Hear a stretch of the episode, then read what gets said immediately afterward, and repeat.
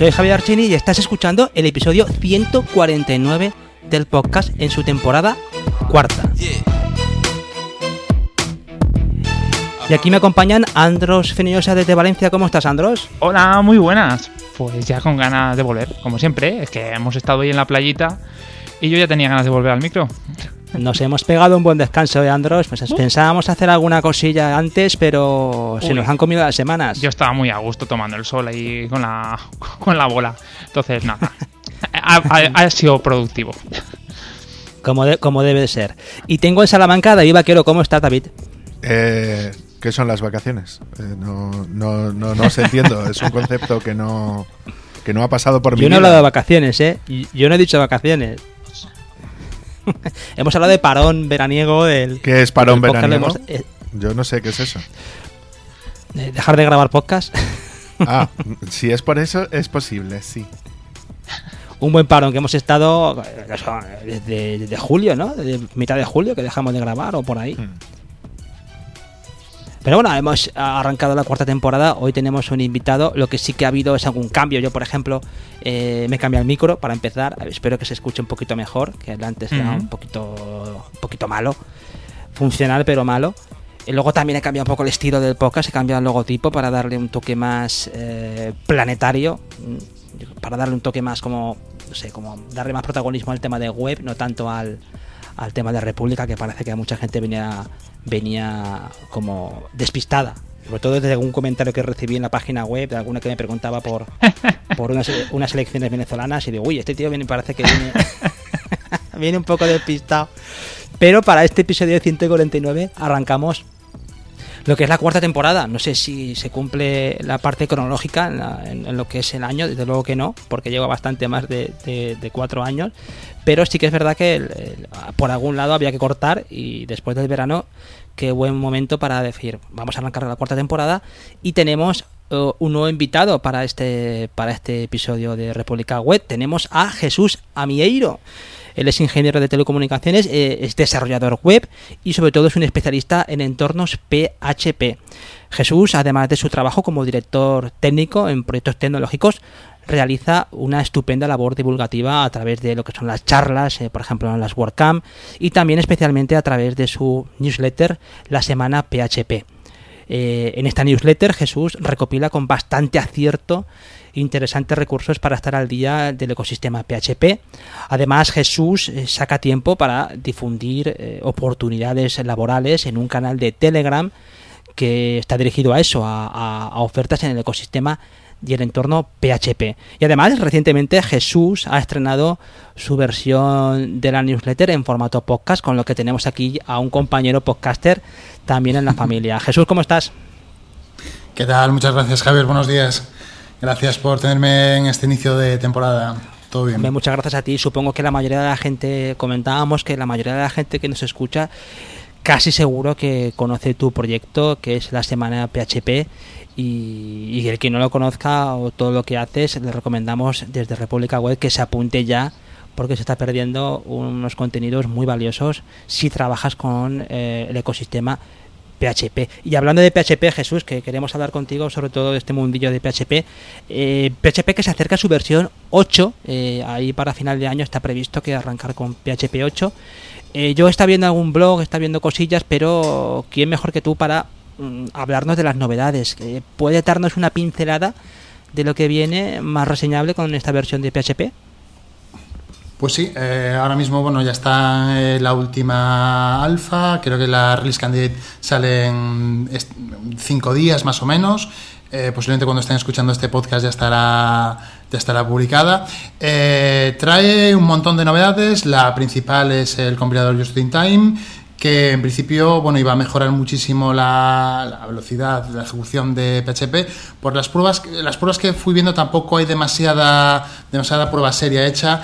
Eh, mejora algo, pero no tanto como se esperaba. Me imagino que tendremos que ir eh, esperando a que se publiquen eh, versiones estables para que la gente empiece a probarlo en entornos eh, reales. Eso por un lado, para ver, ver contra PHP 7.4 versiones anteriores cómo fue evolucionando, eso por un lado. Y por otro lado, me imagino que en versiones posteriores, 8.1 o posteriores, que esta herramienta irá mejorando para haciendo, hacer todavía más rápido la, la ejecución de PHP.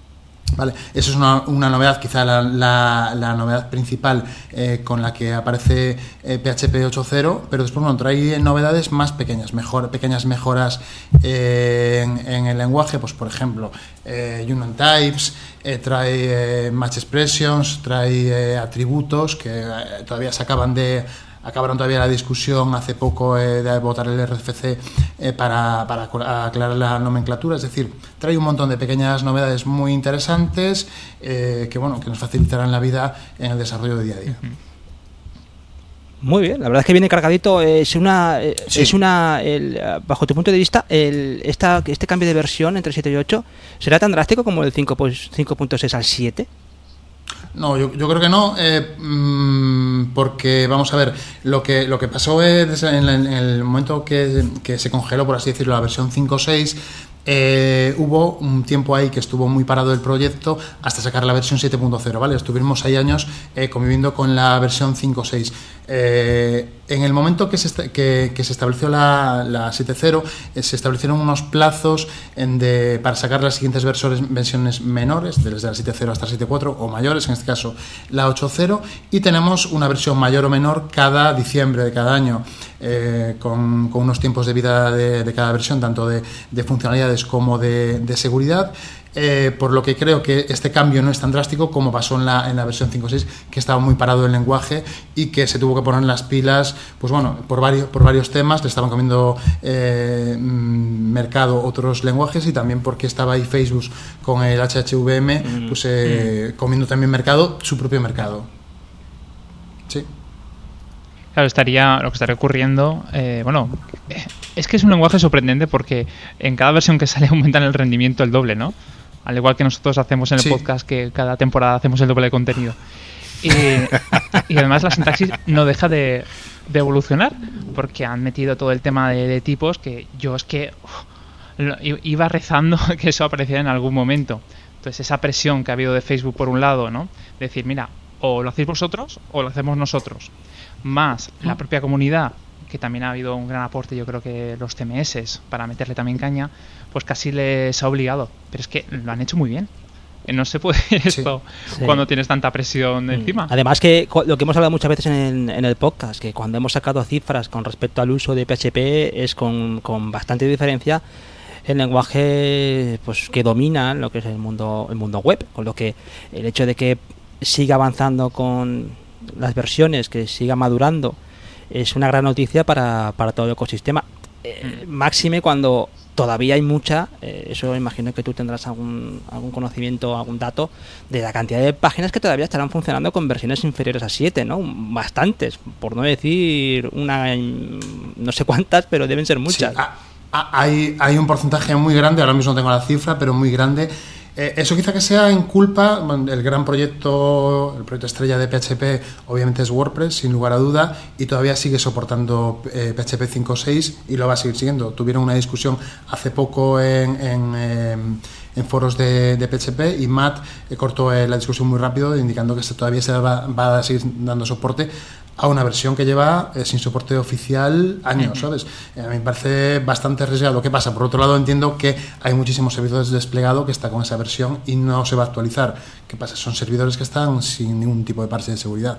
Es un tema complicado. Lo que hay una propuesta dentro de, WordPress para poder establecer eh, un tiempo de vida, un tiempo de soporte a, cada versión de PHP. Pero bueno, desde que la versión está deprecated, la, lo, lo, que, lo que tratan es de dar 5 años de soporte, lo que me parece todavía bastante excesivo. Por lo mm. tanto, en 5, 6 o inferiores todavía hay muchísimo.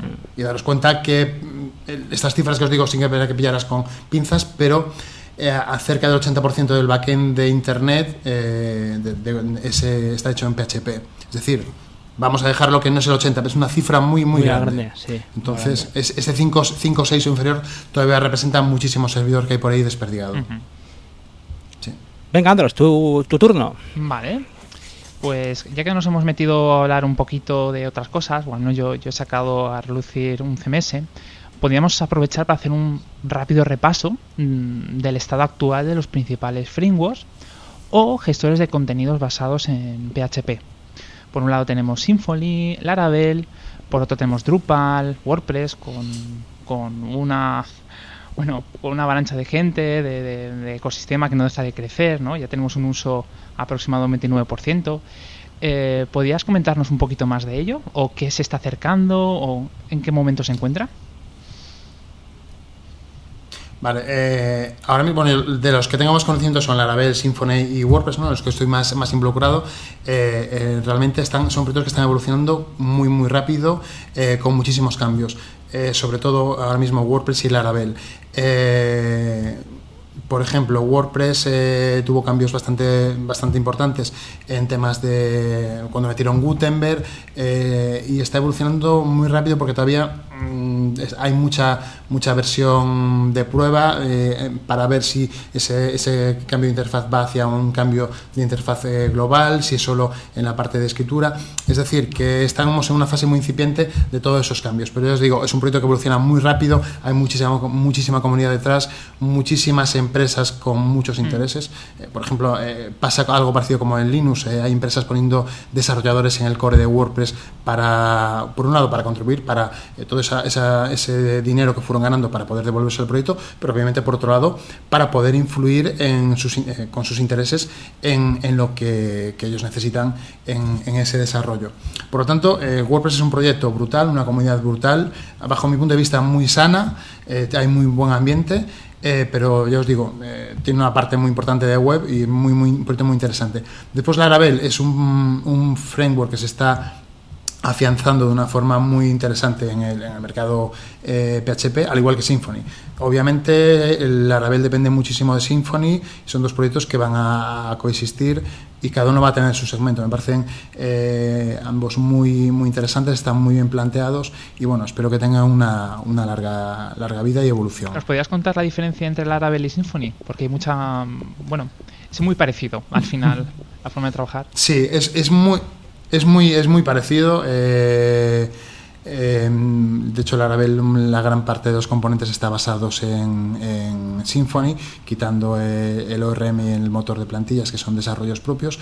Yo lo que veo que hace Taylor Ordwell, el desarrollo principal de Laravel, es que va pillando las librerías, aquellos elementos que, no, que, que ve interesantes, que no quiere volver a desarrollar, no quiere volver a, a, realizar, a, crear la rueda, ¿no? por así decirlo, eh, los pilla y aquellos componentes que no se le adaptan a su proyecto, pues como puede ser el ORM, hace desarrollos eh, propios y lo que tiene, eh, bajo mi punto de vista, es una curva de entrada bastante menor que puede ser, por ejemplo, Symfony. Es decir, para una persona que no tenga unos conocimientos muy elevados, puedes empezar a trabajar de una forma más o menos rápida con unas buenas prácticas de desarrollo. Yo quería comentar un par de cosillas, eh, porque Drupal lo, hemos dejado un poquito de lado, eh, pero por temas profesionales, bueno, pues me ha tocado trabajar este verano con, con temas de Drupal, ¿no? Entonces, comentar varias cosas. Uno, que la versión 8 de Drupal, que es la que está actualmente en marcha, está basada en componentes de Symfony. Eh, entonces, se puede decir que sería el principal CMS que está basado en un framework, no tanto como, como WordPress, que tiene su propio framework, por decirlo de alguna manera, para, para poder funcionar. Eh, yo sí he visto un avance bastante importante dentro del mundo de Drupal con esta versión 8 y con las últimas versiones que han salido de la 8.8 y la 8.9, porque, por ejemplo, ahora Gutenberg funciona en Drupal. O sea, ahora ya podemos utilizar eh, toda la potencia que tiene Gutenberg y los componentes que están dentro de Gutenberg Cloud dentro dentro del propio Drupal y hay una especie como de vamos a decir como de competición no de cuál de los gestores de layout vamos a llamarlos así son los que son los más importantes dentro del mundo de Drupal. Entonces hay una dualidad entre lo que sería el layout builder eh, que es el más tradicional vamos a decir más apegado lo que sería el, el, desarrollo propio de Drupal, ¿no? Con todo lo que ello conlleva de plantillas, tal, tal, un poco más artesanal, vamos a decir, a la hora de, de colocar los, los campos de, los, de las entidades en pantalla.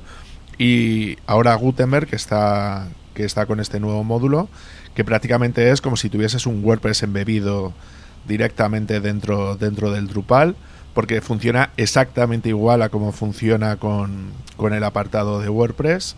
Y luego por el otro lado es muy interesante porque puedes usar también lo que son los bloques de Drupal, que serían como los widgets más o menos para que me entienda la gente que hace, que hace temas con, con, WordPress y puedes integrar cualquier bloque que tú tengas definido dentro de Drupal como si fuera un bloque normal de los de, de los de Gutenberg, ¿no? O sea, eh, yo la verdad es que lo, lo, he estado viendo y me parece que es espectacular, ¿no? Y, y, yo creo que en ese sentido están haciendo un muy buen trabajo ya con el hecho de la integración del, del WYSIWYG ya con el CK Editor ya por defecto dentro del core de Drupal 8 creo que ya dieron un, un paso bastante grande y yo lo que echo de menos en Drupal es la capacidad de poder instalar módulos en caliente como, como tiene WordPress a través del mismo interfaz, ¿no? Claro, que tú directamente puedas buscarlo y él se lo descargue y, y que funcione y sobre todo el tema de actualizaciones automáticas y tal, que creo que WordPress ahí es el, es el rey a la hora de hacer cosas de ese estilo. Sí. Pero también porque Drupal está como más sí. basado en desarrollos más a medida, cosas de ese estilo, en que no es el enfoque principal que, que tiene WordPress, ¿no? Claro. Bueno, el, el, tema que comentas de los editores visuales, en, en WordPress también hay un montón de, de alternativas. Tienes el, el, editor clásico, que es un What You See tradicional. Eh, ese se, se, quitó por defecto con la implementación de Gutenberg en la versión 5.0, pero bueno, hay un plugin que te lo vuelvo a poner, que es sí. el Classic Editor, que tiene 5 millones de instalaciones, una salvajada así. y después también hay, Así, tal cual, ¿eh? eh y después hay eh, edit editores mucho más avanzados como puede ser Elementor, eh, que bueno, te permiten hacer un montón de historias eh, de forma visual, que es muy interesante para gente que, por, por, ejemplo, hace webs corporativas sin mayores pretensiones, que puede, mediante drag and drop, eh, construir webs de forma muy rápida y muy resultonas, ¿vale? tiene quizá que algún problema de rendimiento que no son tan ágiles, pues a lo mejor como eh, si utilizas otros editores, pero bueno, el, el, aspecto visual es muy, muy interesante. Y también haciendo una comparativa entre WordPress y, Drupal, yo creo que sí que tienen unas cuotas de mercado totalmente muy, muy distintas. Eh, tiene facilidades como las que comentabas, temas de actualizaciones automáticas o actualizaciones mediante clics. Eh, tienen temas de usabilidad que lo que le permiten a, agente Nobel eh, entrar en todo el ecosistema de una forma muy, muy sencilla. Y bueno, después tienes casi plugins para hacer lo que te, se te ocurre. Es decir, quieres hacer un marketplace, eh, lo vas a, hay plugins para hacerlo. Quieres tener foros, lo tienes. Eh, quieres tener un sistema de tickets, tienes. Tienes de todo. Hmm. Vale, y a precios muy, muy competitivos. Entonces, bueno, es una. Por eso yo creo que, que tiene tanto éxito. Por un lado, la, la usabilidad, la fácil. La, esa curva de entrada. Y por otro lado, que tienes para poder hacer un poco de sí, todo. Sí, sin olvidar también. Sí, sí, Andros, perdona, perdona, Andros. No, sí. que también eh, tenemos que incluir a esto perfiles como de marketing. Eh, yo he tenido más de una vez la petición de hacer esa página en WordPress, no en, en HTML clásico, porque eh, cierta persona del equipo necesitaba trabajar con el SEO. Sí, bueno, son herramientas que se han como ya son commodities dentro de lo que es la profesión de esta de, de marketing o, o, de comunicación, ¿no? Ya ah. WordPress se ha convertido en una en una especie de estándar dentro de lo que es la, la utilización de herramientas web y toda esa gente pues necesita tener una, una interfaz amigable o que sea fácil de, uh -huh. de implementar, ¿no? A, a, mí sí que... Es, es que fijaros, para, sí, perdona, para temas de web corporativo Sí, sí. Para temas de web corporativas, eh, sin, mayor sin más pretensiones, eh, yo a veces veo que hacen eh, desarrollos a medida y cosas que, que, no tienen ningún sentido. Es decir, ahí hay un mercado de WordPress que es, es, lo que te interesa tanto al cliente como al desarrollador hacerlo. ¿Por qué? Porque eh, entras en precios competitivos y sobre todo eh, que cualquier otra empresa puede pillar esa web si te enfadas con tu proveedor o con lo que sea y puedes evolucionar, puedes cambiar. Si lo haces en desarrollos propios así, vas a estar bastante atado a ese, a ese proveedor. Espero que estéis disfrutando este episodio. Si es así, no dudes en apoyar al podcast con tu valoración o comentario. En iVoox puedes dejarnos un comentario o un like y en Apple Podcast nos encantará leer tu mensaje o valoración. Por supuesto, también puedes contactar con nosotros en republicaweb.es o a través de nuestros perfiles sociales en Twitter, Telegram o Facebook Ah, y también puedes ayudar a soportar el programa invitándonos a un café desde solo 3 euros a través de la plataforma Buy Me a Coffee. Muchas gracias por seguir a la escucha. A mí me gustaría poneros encima de la mesa una, cuestión que, a ver vuestra opinión con respecto a eso. Eh, cuando trabajas con un framework de estos de PHP, eh, vamos a centrarnos en los principales, no, tanto los gestores de contenido, sino eh, en un framework, ¿no? Cojamos un Symfony o un Laravel. Yo una vez me quedé sorprendido porque escuché a una persona que lógicamente tenía un curso de, Laravel y lo enfocaba de forma que empieza a utilizar Laravel, no me pareció mal, ¿eh? me llamó la atención, empieza a utilizar Laravel sin conocer PHP. Entonces, eh, son cuestiones que utilizando, cuando, cuando utilizas estas herramientas, te das cuenta de que efectivamente es posible. O sea, si tú te abstraes tanto como para no darle importancia al tema de, pues mira, esto, lo, que es una clase abstracta, lo que es una interfaz, ese tipo de cuestiones que son más de código, y te limitas a hacer eh, cosas en producción, o cosas que vas a lanzar un crew, vas a lanzar una, una página web sencilla. ¿Vosotros cómo veis eso? ¿Veis que no, es mejor tener un conocimiento profundo del lenguaje y a partir de ahí me lanzo a un framework para que me facilite la tarea y que, me, y que establezca una forma común de hacer las cosas? ¿O es preferible siempre pasar directamente hacer las cosas y olvidarse de, las tripas. Yo es que como profesor te diría que, como todo, voy a tener respuesta gallega, depende. A ver, si tú tienes que dar un framework de turno en una formación para una empresa a lo largo de una semana, que es el tiempo que te suelen dar, en un curso entre 20 y 25 horas, que es lo más habitual, y tú tienes que enseñar un framework como Laravel, ¿Tú en 25 horas eres capaz de poder enseñar PHP y Laravel? La respuesta suele ser no. ¿Vale? Entonces, tienes que ser creativo, ¿no? Entonces, ante la dificultad ante la adversidad, creatividad, ¿no? Entonces, lo que haces es decir, vale, no tengo tiempo para poder enseñarte esto, pero vamos a ir viendo con ejemplos del framework este que tenemos que dar las cosas que tienes que hacer. Entonces lo primero que le explicas es, hola, vamos a poner el framework en marcha. Dos, fíjate, hay una clase, está aquí, te explico cómo funcionan las clases en PHP. Claro, ya se supone que si la persona tiene conocimientos previos de programación orientada a objetos y tal, pues como que te tienes que basar única y exclusivamente en las curiosidades de PHP. Es como lo mira, las variables llevan un dólar. Ah, pues ya está, llevan un dólar, ¿no?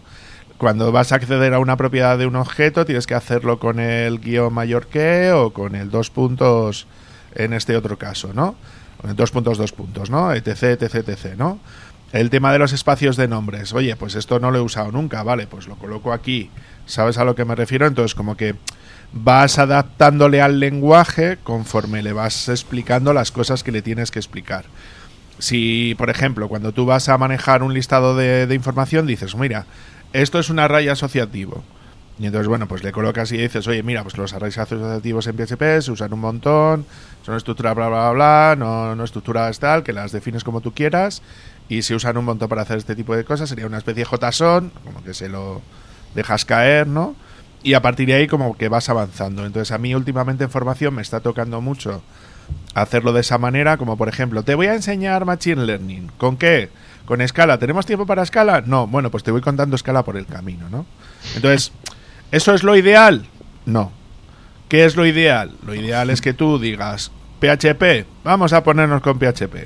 Te explico qué es PHP, la estructura, tal, el lenguaje, cómo funciona, las versiones, eh, los módulos de tal, el, FPM para mejorar rendimiento, todos los temas de arquitectura, es decir, le das un curso ¿Qué es lo que pasa? Que las empresas nuevamente no les sale de los cojones dedicar las horas de formación adecuadas para que los trabajadores sean, sean eficaces trabajando. Entonces, pues la formación no se ve como una inversión, que es como tendría que ser, sino se ve como un gasto. Entonces, como no son conscientes de eso, pues lo hacen mal. Claro, por eso indicaba, yo lo veo desde el punto de vista de la motivación de la persona que está aprendiendo, que, que yo lo veo un gran valor, en la parte más positiva de todo eso, es empieza a hacer cosas y que se ven cosas. Entonces, eso, si tienes el interés luego de ir eh, destripando cómo funciona el framework y te vas eh, viendo documentación, es lo que yo veo positivo, aunque yo me, me, llamó la atención eso, ostras, vas a enseñar el Laravel sin saber PHP, me dejó como un poco loco. Pero entiendo la parte de vamos a introducir eh, una herramienta para que tú hagas cosas en internet y que tengas tu página web y que tengas tus usuarios. A ver, es, es, como los tutoriales de Django Girls que, que conoces súper bien Andros. Correcto, o sea, es exactamente lo mismo. es un, yo, yo lo llamo inmersión en el framework, ¿vale? Es decir, mm. es como que tú te inmersas en el, en el framework, es como si hiciera y caes para abajo, mm. ¿sabes? Y entonces dice, bueno, pues hay un mundo aquí abajo, ¿sabes? Donde hay una cosa llamada PHP que flota, pero bueno, vamos a hacer cosas aquí con el coral, ¿no? Pues esto es más o menos lo mm. mismo. Pero bueno, esto también pasa con WordPress. ¿Cuánta gente ha empezado a utilizarlo sin saber? Ya, pero no es lo mismo. Es decir, tú en un framework se supone que tú eres quien construye el interfaz y de serie tienes que hacer las plantillas. Mm. Sin embargo, tú WordPress tienes la ventaja de que tienes un interfaz ya creado y previamente hecho para bajo el requisito de que no necesitas saber programación para poder manejar un WordPress. Es decir, no son enfoques comparables, creo yo. No es tan distinto, ¿eh? A ver, explícate. Depende del alcance que quieres hacer. Bueno, muy breve, y así dejo Jesús después. Eh, yo he visto varios casos de personas que han entrado dentro de WordPress por esa idea, ¿no? La de haz tu página web en dos clics, todo visual, sin tener ni idea de, de nada, de nada relacionado con el entorno web y al final han tenido que meter mano, construir sus pequeñas cositas, jugar un poquito con CSS y cuando se ha dado cuenta han aprendido PHP para conseguir hacer los objetivos que bueno, cuando se ha dado cuenta, ¿no? Se han dado cuenta de, uy, sí, de hecho, resulta que WordPress está hecho PHP. ¡Ay! Ya, y esto se puede aprender y se puede extender. Claro, pero, pero tú, por ejemplo, a eso le juntas un div y un Elementor, un no sé qué, ¿no? Entonces sí es cierto que igual no obtienes exactamente el resultado que tú quisieras llegar a obtener si nos tocas código, tú y yo lo sabemos. Mm. ¿Sabes? Pero sí es cierto que puedes conseguir algo relativamente potable, ¿no? Más o menos. Sí. Sí, sí, sí. Es que aquí hay muchas cuestiones que se pueden ver de diferentes puntos de vista, ¿no? Pero a mí me da miedo porque, os lo digo porque eh, cuando yo así utilizas el framework este, el árabe, por ejemplo, esa magia que es tan valorada, para el mismo tiempo lo veo, ostras, eh, qué, bonito es, pero al mismo tiempo mm, como que te frena como profesional, entenderme. O sea, si tienes el interés ese de, yo quiero saber cómo funciona esto de verdad, tienes que tomar la molestia. No, no digo que, que no sea malo, o sea, lo, entiendo, pero que es ese el desasosiego que te puede generar. Qué bonito es, pero al mismo tiempo no tengo ni puñetera idea de cómo funciona. no, eso es lo que... Eso, está claro, siempre que te dan capas de abstracción te van a facilitar mucho la vida, pero a costa de no saber lo que está pasando por debajo. Pero por un lado, puedes buscarte la vida y ver lo que está pasando. Eh, muchas veces yo me meto a ver cómo funciona por detrás el framework y aprendes un montón, mm. pero por otro lado te da una productividad brutal. Es decir, que por ejemplo el sistema de templates, el ORM esté todo integrado y funcione todo de maravilla, lo que te permite es montarte un CRUD básico en nada. Sí. Vale, es decir, eh, tú puedes eh, tener, te pide un cliente algo muy determinado y si tienes un sistema de plantillas ya, de, plantillas de, de, HTML, ¿no? Eh, creadas, el Blade me refiero, puedes tener un producto en nada, en tres patadas. Sí, yo, yo ahí lo que diría también, perdonadme, es que estamos muy acostumbrados nuevamente a trabajar en empresa chiquitita donde una persona se lo tiene que currar todo. Sin embargo, dentro del mundo profesional eh, por ejemplo, con el caso de los CMS tipo Oracle, que son CMS súper gordos, súper grandes y que se usan en mogollón de sitios, tienen descritos todos los perfiles, ¿vale? Eh, pues entonces, no es lo mismo la persona que tiene que instalar el sistema, no es lo mismo la, tanto lo que son los entornos, ¿vale? Lo que sería montar el entorno de desarrollo, staging y, y producción, que es un perfil de persona que conoce ese producto, ¿vale? El otro es el del desarrollador, de módulos en el caso de Drupal, de, de, plugins en el caso de, pues, de WordPress, que es el que se encarga de crear esas nuevas funcionalidades que el propio WordPress o los plugins que hay pues no soportan o de adaptación, ¿no? ¿Vale? Luego estaría el perfil que se denomina del site builder, ¿vale? Que es el site builder. Correcto, correcto. Sí, sí, sí, eso se llama así. que es el que compone la web con las con las cosas que ya existen ¿vale? Para obtener mm. un determinado producto. Si él ve que con lo que él tiene, con los módulos, plugins y, que él tenga desarrollado, tiene suficiente, dice, pues ya está. Si ve que alguna funcionalidad le falta, se la solicita al desarrollador del módulo, a la, a la desarrollador de, pues, del WordPress. Y luego estaría el Content Manager, es decir, el que se encarga única y exclusivamente de introducir o gestionar lo que es el contenido. ¿Vale? Es decir, única y exclusivamente eso. Y luego ya estaría la parte de más de maquetación y demás, ¿no? Esos dos perfiles suelen estar más o menos mezclados. Y luego la del usuario base, que se limita a usar lo que le han entregado. Todos esos perfiles que tenemos definidos, que serían como cuatro o cinco, ¿vale? Son perfiles que tú cuando vas a un ámbito profesional, y a mí me está pasando, ¿eh? Incluso hay muchos más, pues está el analista, el desarrollador, el maquetador, el jefe de proyecto, o sea que hay, que hay, que hay mogollón de movidas ahí, ¿no? Cosa que nosotros estamos acostumbrados a que todo el marrón te lo tienes que comer tú cuando vas a desarrollar un determinado proyecto, pero que lo suyo es que, que se encargue, pero sí están definidos esos perfiles. Entonces, a mí me parece que WordPress está muy bien montado para ese site builder, es decir, para esa persona que no tiene conocimientos de programación, pero que sí sabe componerse las cosas para ponérselo, y luego, claro, le falta complementar con esos otros perfiles más de maquetación para dejarla como quiere, ¿no? O más de programación para que para disponer de los módulos o funcionalidades que él necesita para poder funcionar, ¿no? Eh, David, te toca preguntar, que tienes ahí una pregunta en la lista. Pero ah, bueno, lo, que dices, sí, sí, apunto. Eh, yo creo que lo que estás hablando son ámbitos de empresariales totalmente distintos. Es decir, eh, estos frameworks que utilizamos son para microempresas, pequeñas empresas, y el otro es en un mundo corporativo que ya es. Eh, a mí se me escapa totalmente. Sí, pero es que justamente he empezado a trabajar este, este verano para una empresa, vamos a decir, grande. No es un Indra, pero sería del nivel de Indra, ¿vale?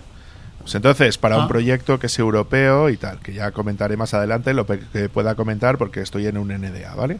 Pues entonces, hay en, en, proyectos de ese estilo donde todos estos perfiles están perfectamente definidos desde el día uno. Es decir, dentro del ámbito profesional, que es, muchas veces de las cosas que hemos hablado, ¿verdad, Javi y, Andros?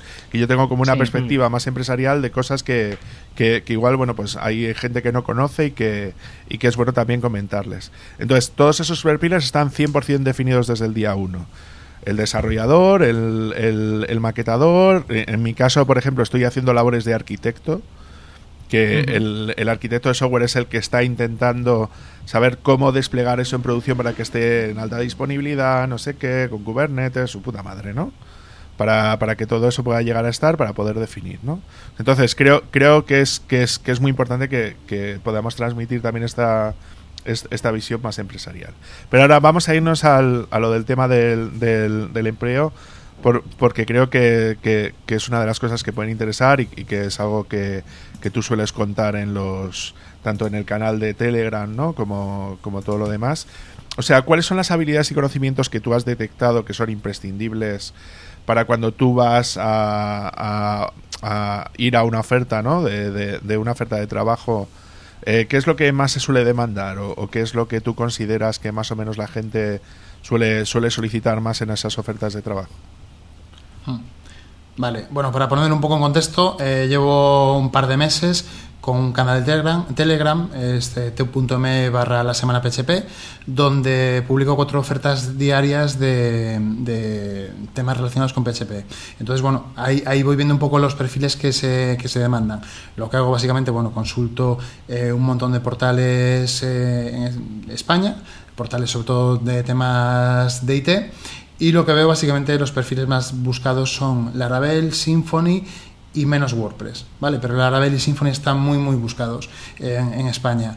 Eh, algo menos WordPress y me imagino que será porque eh, la gente que está buscando eh, profesionales los busca por otros canales, no por los canales tradicionales de portales de empleo, porque WordPress tiene ya como un ecosistema propio, ¿vale? Unos canales propios de, de comunidad. Eh, porque realmente hay muchísimo trabajo hoy en día en, temas de WordPress. Es, un poco lo que estoy viendo. Algo menos de PrestaShop, Magento, hay algo de trabajo por ahí, pero. Vale, yo respecto al tema de Drupal, por ejemplo, yo lo que mm, sí he visto mm. es que si hay una falta de profesionales en el ámbito empresarial. ¿Vale? Es decir, en, el tema consultoras, ¿no? O al menos eso es, sí es lo que he estado viendo. Entonces, como que tienen muchas dificultades de encontrar gente preparada con Drupal que lleve X tiempo trabajando con ello y que sepan hacer lo que son los, los desarrollos como tal. O sea que en ese sentido yo sí, eso sí, lo estoy detectando yo, por, pues porque estoy trabajando con, con varias empresas y me están transmitiendo esa, esa, esa necesidad, ¿no? Eh, nosotros en, en Cuadralera, mi empresa, estamos especializados en Magento y ahí también nos cuesta bastante encontrar cuando buscas un perfil de Magento. Es eh, tan tan de nicho que es muy muy complicado buscarlo.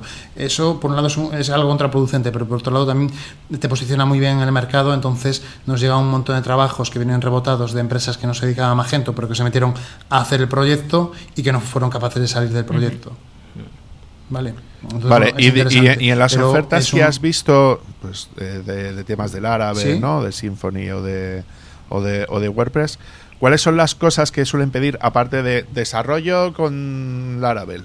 Es decir, a ver si has visto, yo qué sé, eh, porque hay muchas veces testing que pueden pedir temas así, de testing o, temas de Git Eh, o temas de... eh, so- no sé. so- va- a ver, Git, eh, algo de tocar servidores básicos de Linux, tal, eso yo lo veo en bastantes. Y también bastante tema de, de frontend en JavaScript. Ahí pues ya nos podemos ir a Vue, O sea, full stack, ¿no? Angular. Sí, aun- aunque te busquen un backend, eh, te van a poner deseable, pues eh, que sepa Vue. Van por ahí un poco los Sí, tiros. eso me parece, eso me parece muy, muy, muy- vamos, me- lo muy acertado lo que hemos- has comentado ahora es eh, que se busca siempre eh, repartir la- lo- los conocimientos que tiene la persona que vas a buscar de PHP, como que eh, y, y fijaros que eh, incluso en el entorno de, del Laravel es, es, es parejo, es parejo el decir, vale, pido pido a alguien del Laravel pero que también sepa Vue, ¿no? O que también tenga conocimientos de frontend y además por supuesto, la parte de, pues ya tiene el des- hace el despliegue y todo eso, pues casi que mejor, ¿no? O sea, que, que el mundo de PHP va intrínsecamente eh, con la parte de front. Es como que el, Sí. es como que PHP solo, incluso a nivel salarial, parece como que es el peor pagado. ¿O qué? ¿Cómo Sí, porque eso sí te quería preguntar, es decir, Eh, eh, ¿cuál es el sí. cuál es la, la horquilla de las de las ofertas que, que tú has estado viendo para esos perfiles? Es muy, es muy, muy variable, pero vi ofertas que eran desde 12.000 euros anuales, así tal cual. Porque 12.000 pero lo- pavos anuales es el salario mínimo, sí, sí. prácticamente. Tal cual, sí, acojonante. Pero suelen andar entre 20 y pico y 35 mil, por ahí se mueven. Después, cuando te vas a, a ofertas mayores, suelen ser para fuera de España. A mí es que me llama Vale, mucho la decir- atención eso, Jesús, que, que- que yo he visto en tu canal ofertas eh, así por encima y, y me llama la atención que en PSP a veces se piden, mm, o sea, ofrecen salarios que piensas, esto es muy poco, ¿eh? O sea, es muy poco para el, eh, especialmente para ciertas Sí, zonas sí. de España, ¿eh? Que dices, oye, eh, yo me planteo, digo, oye, pues Pero estás bueno, pidiendo a una persona de Symfony ah. o a una persona de Laravel que tiene que tener unos conocimientos bastante amplios, ¿eh?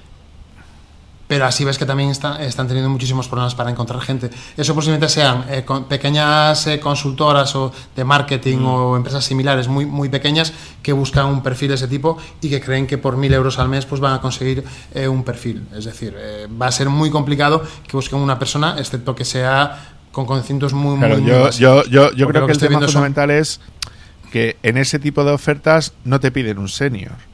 O no te piden a alguien que no lleve trabajando al No. menos dos años, sino que lo que ese tipo de ofertas podrían ser interesantes, por ejemplo, para alguien que justo re- acaba de salir de la carrera y ha hecho un cursito de Symfony o, o- Sí. o en lo que antes se consideraba prácticas, ¿no?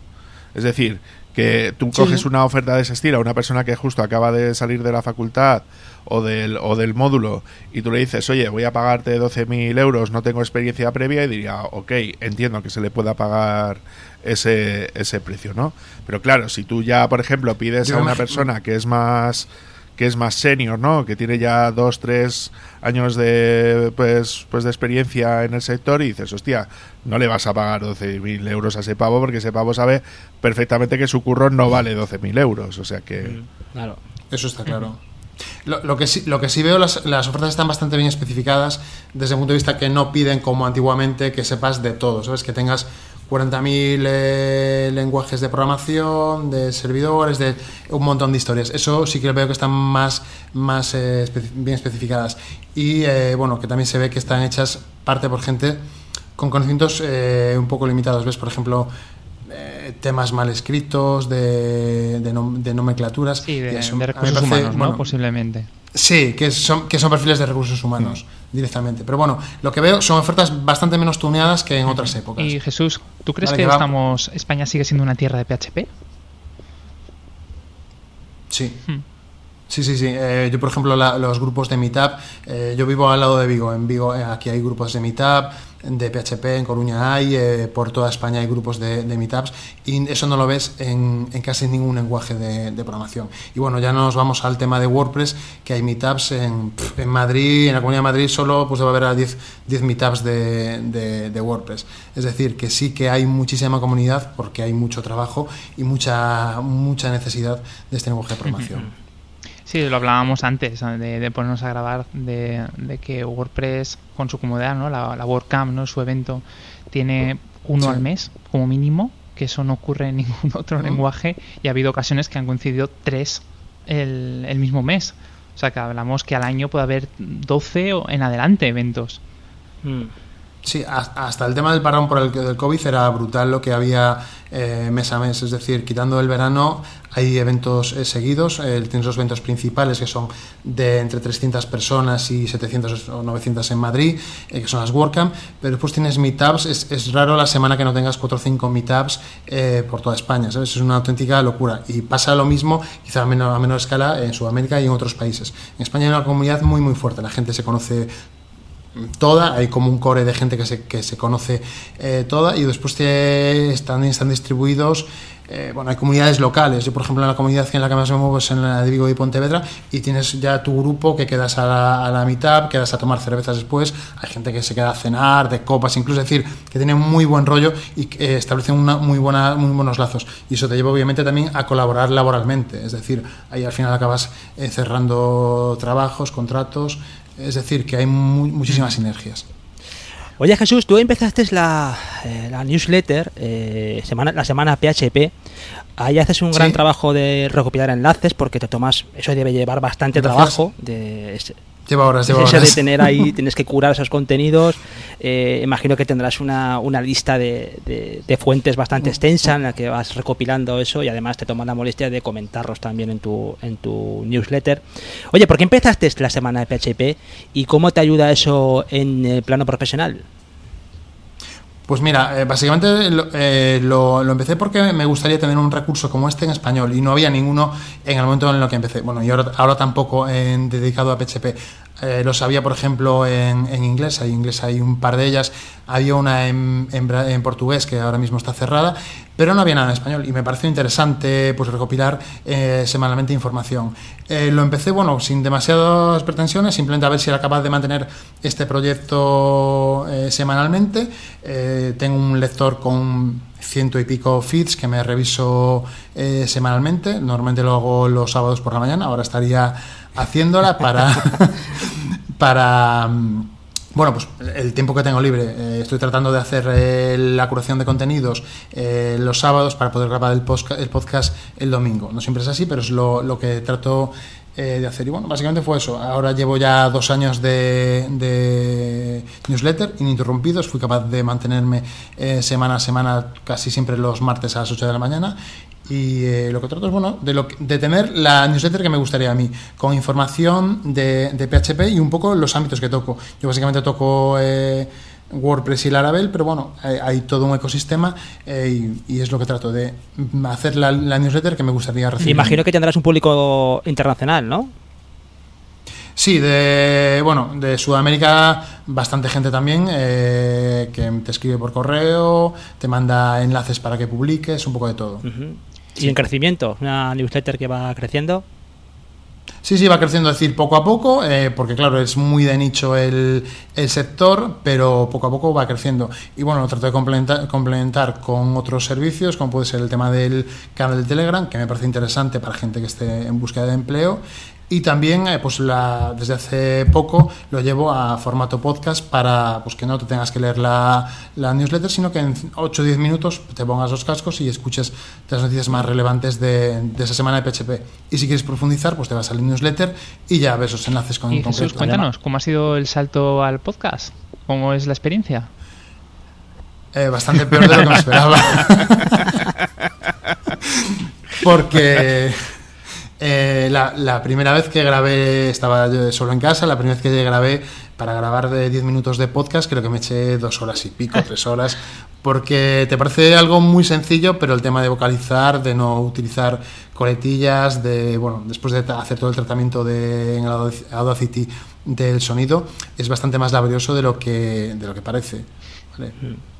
Pero bueno, muy interesante, muy interesante el tema y es la verdad que estoy contento. Sí, eso lo comentábamos así eh, en, privado, que, el, que por lo menos eh, cuando uno se inicia en el mundo este de podcast, lo que va viendo es una mejoría siempre continua. Eh, no, no, no es menos cierto que cuando empiezas, pues igual llevas unas expectativas de, uy, esto lo hago yo en 15 minutos mientras, mientras me hago el desayuno, ¿no?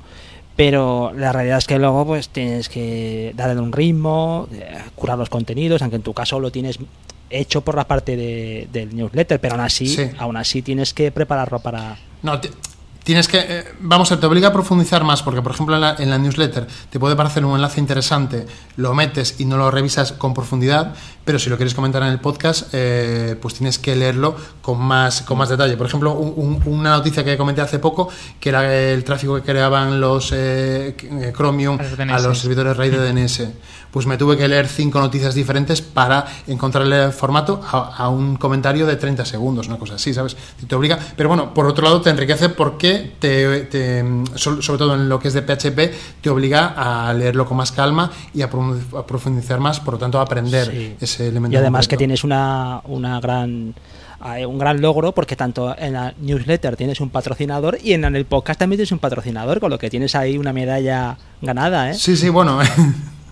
No, no fue con la, con lo que, la intención que, con la que empecé, pero bueno, es interesante porque por lo menos te, deja una ayuda económica para, para mantenerte y ver que, lo que estás haciendo le interesa a, las empresas, le interesa estar ahí para, para patrocinarte. aparte que es un recurso que, oye, la gente que está interesada en, en, el mundo PHP, es lo que tú dices, tú, tienes, tú decías que tienes una lista de fuentes de más de 100 fuentes eso, eso trabajárselo, que llegue un sábado por la mañana y hagas el esfuerzo de, curar todo eso, eh, a la gente le viene muy bien, porque estar al día cuesta mucho, especialmente en estos, eh, lo hablábamos antes con los frameworks, eh, sin ir más lejos, Symfony o Laravel tienen una tiene una velocidad de desarrollo brutal, o sea, estar al día de eso es ya casi un trabajo, con lo que tener a alguien que te hace que te hace ese trabajo, oye, pues bienvenido sea, y aparte de manera gratuita, que no cobras un durito. No, a mí profesionalmente me vale bastante porque todo eso que voy aprendiendo semana a semana, pues eh, quieras que no, me vale para después devolverlo a la empresa, ¿sabes? Eh, que todo lo puedes utilizar y todas las mejoras que vas, que vas viendo, eh, puedes decidir o no introducirlas. Estupendo. Venga, David, ¿alguna preguntita más por ahí? Sí, a ver, sí hemos hablado un poquito de lo que es PHP 8 y tal, pero sí me gustaría que nos dieras algún tipo de recursos o de, o de, o de cómo ves el futuro de, pues, de PHP, si lo ves brillante cual unicornio o lo ves como un posible Mordor en el futuro. No, yo, yo lo veo eh, muy muy interesante. Veo que están eh, metiéndole continuamente, sobre todo desde PHP 7.0, eh, cosas que le faltaban al lenguaje, que tiene otros lenguajes modernos de programación. Eso ves que poco a poco va evolucionando, no quizá con la velocidad que nos, que nos gustaría, pero que ves que tampoco se quedaron ahí parados como pasó en PHP 5 o 6, ¿vale? Entonces, desde el punto de vista de un lenguaje moderno, sí que me parece que está, que está evolucionando con los tiempos. Eh, y el, futuro es muy interesante porque simplemente eh, contener proyectos como puede ser WordPress o los frameworks eh, con la tasa de uso de, los frameworks va a, va a ser un, un, lenguaje de programación que va a tener continuidad a medio largo plazo. Y respecto a los recursos que nos puedas recomendar para estar, aparte de la semana PHP, y del podcast. claro. Eh, ¿qué, es, ¿Qué es lo que nos puedes eh, comentar de pues sitios donde está bien mirar, ¿no? Para estar un poco más al día. Eh, hay una, hay una la, gemela de, la semana PHP es PHP Weekly, es en inglés, es una lista muy muy interesante. hay otra, voy a abrir aquí el FICE un momento. Eh, hay otra que es Awesome PHP Newsletter, que también es muy interesante. estas dos están bien.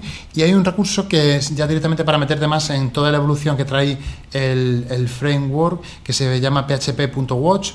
Eh, que te van eh, desglosando elemento a elemento todo, toda la evolución que va teniendo el, el lenguaje de programación. Es muy interesante esta, esta última, porque profundiza con ejemplos y vas viendo eh, con detalle eh, todos los cambios que va introduciendo el, lenguaje de programación. ¿Y para un Nobel, para alguien que se quiere introducir en PHP, qué le recomendarías?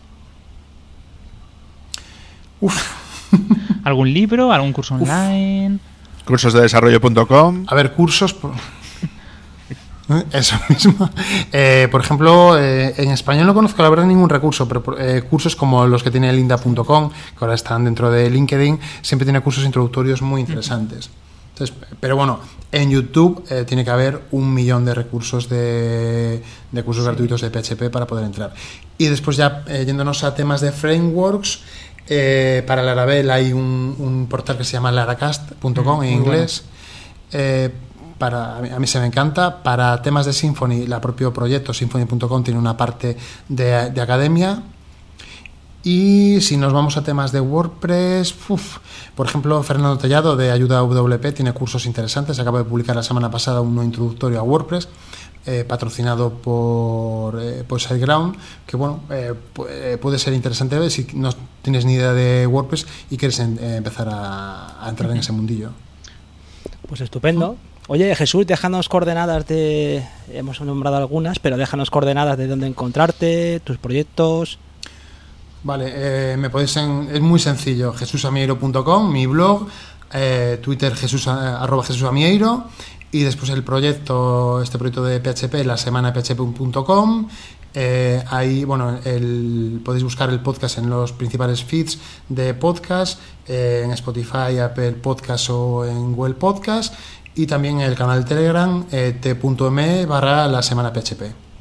Pues muy bien, fenomenal. Ahí tenemos muchos sitios donde encontrarte. Desde luego que aquí a todo el mundo, si no está suscrito ya, que imagino que la mayoría lo estará, pero quien no esté suscrito, que no se pierda los contenidos que, cura aquí el amigo Jesús, que son, son completísimos y si estás eh, en el mundillo este PHP, te hacen falta porque cuesta, ¿eh? cuesta mantenerse al día, es un todo un reto eh, estar. Imagino que al final la gente se queda con, con, su, con su stack preferido y se centra en eso, porque llega un momento en el que no das para todo, ¿no? Sí, hay, gente que dice, metes demasiado temas de WordPress, no me interesa. Otros al revés. Eso es típico, que me manden algún comentario así, pero bueno, e, es, es esperable, totalmente. Quiero, quiero añadir de que no hace falta trabajar con PHP para que sea interesante la newsletter, ya que tú también tocas otros temas pues un poco más generales.